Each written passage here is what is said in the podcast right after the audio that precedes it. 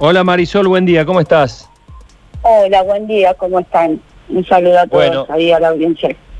Nosotros te saludamos a vos también y bueno, eh, me imagino que estarás pasando momentos eh, muy, muy particulares. Eh, ¿Cuál es la denuncia que vos presentás contra el ex jugador de Boca, Marisol, Cristian Pavón?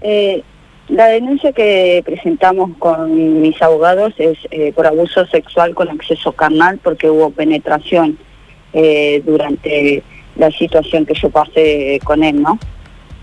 Esa es la denuncia que, nosotros presentamos ante la Fiscalía y que el fiscal en el día de ayer definió imputarlos con, bueno, con los elementos que nosotros hasta ahora hemos incorporado. Que aún todavía falta incorporar más elementos, ¿no? Eh, Marisol, eh, dentro de lo que vos puedas y quieras, eh, ¿podés describirnos la, la, situación en que se dio este, este abuso? Eh, sí, eh, no me voy a explayar mucho, pero sí te puedo comentar. Dentro de lo que quieras, cómo sucedió. Eh, yo asistí a una fiesta con el fin de, pasarla linda, con el fin de, conocer a uno de los jugadores preferidos de Boca, incluso yo soy hincha de Boca. Y cuando llego a la fiesta, durante el transcurso de la noche, comienzo a tomar alcohol y en un momento consumo un cigarrillo marihuana, que es lo que me descompensa eh, en mi estado y eso hace que yo me dirija hacia el baño, que anteriormente le pregunto al señor Pavón dónde, dónde queda el baño y él me señala la puerta de donde quedaba el baño. Eh, es ahí donde cuando eh, estoy dentro del baño siento que forcejean la puerta y entran así de una y era Cristian Pavón. Es ahí donde me mantuvo encerrada, según mis testigos, ¿no? una hora o más porque yo no tenía noción del tiempo transcurrido adentro del baño, ya que estaba vulnerable, estaba en shock, eh, la verdad que estaba totalmente decepcionada por la situación de hostigamiento, eh, acoso, palabras intimidantes de parte de él y bueno, no, no, tenía noción del tiempo que, eh, que había estado dentro del baño. Marisol, eh, ¿ustedes habían tenido algún contacto con él eh, durante el transcurso de la noche? ¿Habían hablado, se habían acercado, bailado? ¿Algún contacto? No, no, no, no, no. en ningún momento yo cuando llego a la, fiesta sí lo saludo, me, me lo presentan. y bueno, es ahí donde, bueno, yo, yo estaba con un amigo en el entorno de él, eh, él estaba ahí eh, bailando con todas las chicas. Eh, no, la verdad que no, fue en un momento, o sea, yo veía que él me observaba mucho, pero bueno, no, yo no creía que se iba a aprovechar de mí así en, en, esas circunstancias, ¿no? nunca, nunca me lo, me lo había imaginado, ¿no?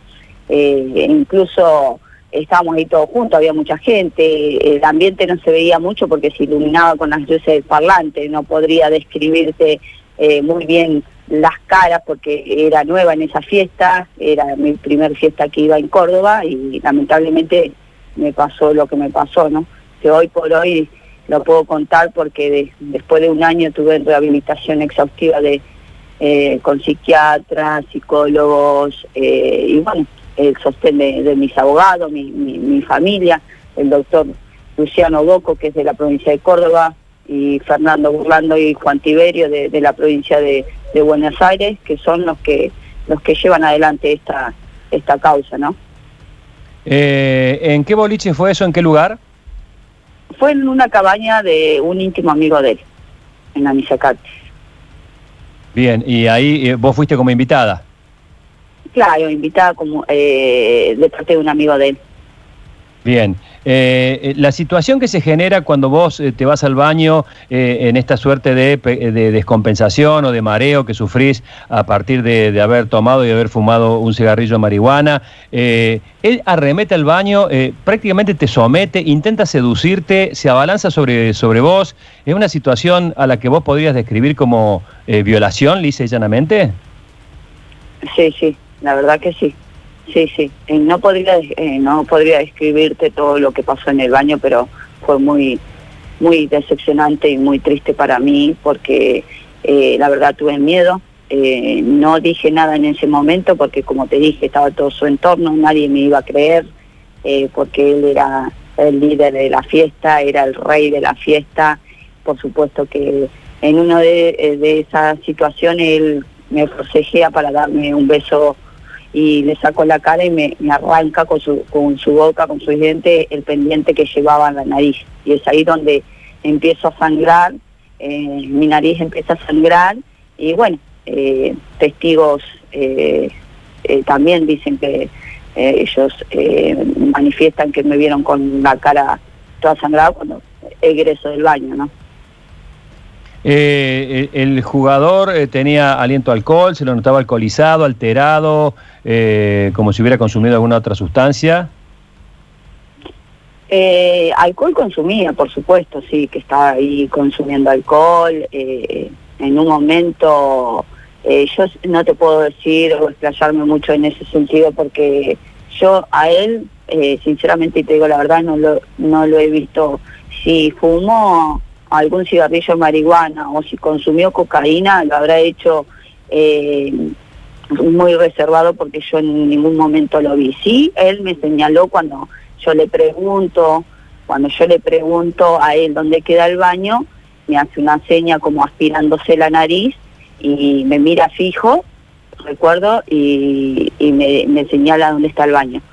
Eh, eso es lo que te puedo llegar a decir, pero yo, si te digo la verdad, no, sí había, había chicos que estaban eh, consumiendo eh, estupefacientes y esas cosas, lo he visto, pero a él eh, puntualmente no, no lo he visto, más allá de que me hizo esa, esa seña cuando yo le pregunté dónde quedaba el baño, ¿no? Nacho, ¿tenés algo para preguntar? Em, en aquel, estamos hablando de noviembre de 2019 que ocurrió esta situación. Sí, el primero de noviembre del 2019, en una fiesta celebrada como una bienvenida de los Estados Unidos de él. ¿Él estaba en Los Ángeles Galaxy en ese momento? Claro, estaba en Los Ángeles y en ese momento le daban vacaciones, creo, por dos meses. Y bueno, es ahí donde se celebra esa fiesta como una bienvenida del señor Pavón. ¿no? Tu denuncia es solo eh, hacia la persona de él, no hay otros implicados. No, no, solamente él, no hay otros implicados.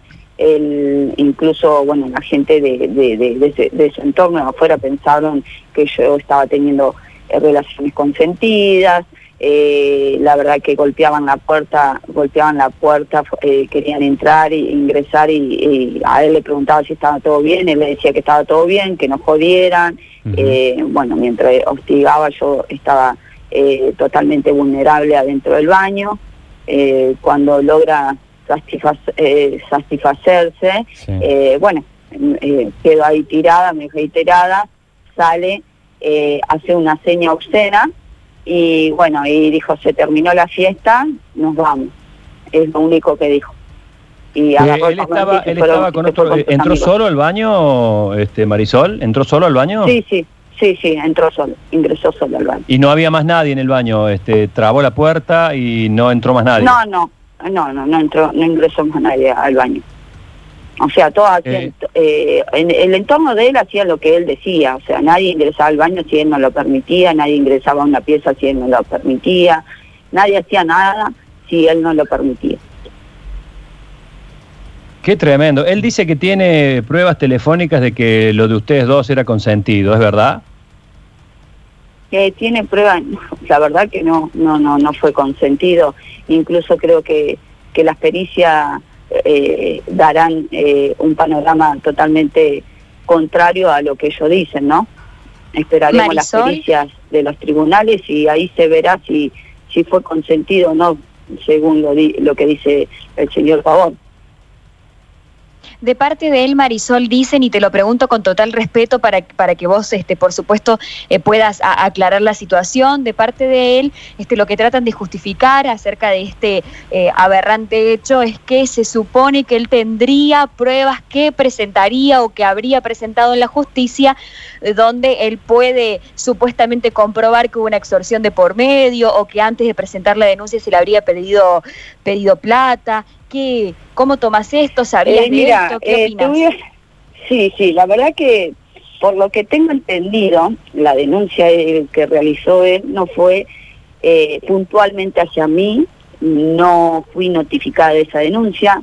Incluso por lo que tengo entendido, eh, la fiscalía que lleva la causa eh, mía rechazó esa denuncia de parte de él porque no pertenece al fuero al que él había denunciado. Es decir, él hace la denuncia a otra fiscalía, la fiscalía traspasa esa denuncia al, doctor, al fiscal, al señor fiscal Peralta Otonelo.